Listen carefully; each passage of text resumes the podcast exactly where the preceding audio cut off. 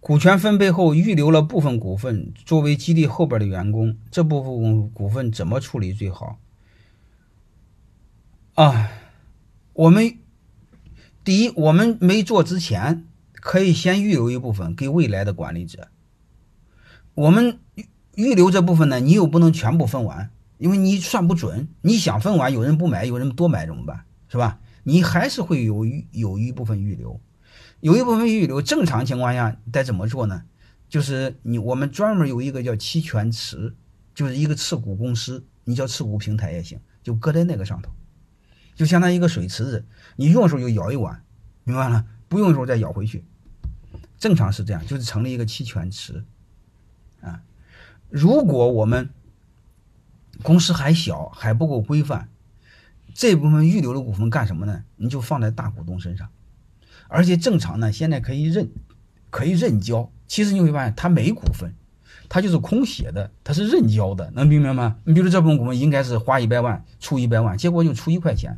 你会发现，如果你根据刚才我说的，所有的股东都按实交享有权益，你会发现你认交空挂那部分你不用写，他什么都没有，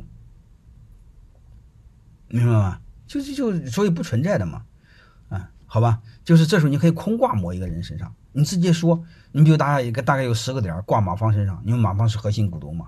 然后你下面说一句话：马方不享有对应股份的任何权益和责任。所以大家心安理得，形式上没有用嘛，你什么也不是你的，明白的意思吧？这对我们草根企业这么处理，相对起来比较容易，好吧？我建议你们这么处理啊，嗯，因为因为因为你要成立一个公司。你得找个办公室，你得记账，你怎么着一年得花个三五千块钱，这样一起三五千块钱不就白花吗？是吧？啊，这个叫小鱼同学说没有资金，看到机会有资源可以借钱搞吗？我不建议你这么做，我建议你们看一本书叫《精益创业》，啥意思呢？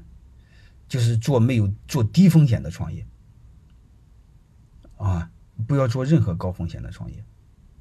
特别是这个年头，这个年头生意不好做，就是经济形势不好的时候，你更不要指望赚钱，因为经济好的时候你都没赚到钱。啊，所以我们要极度冷静和理性。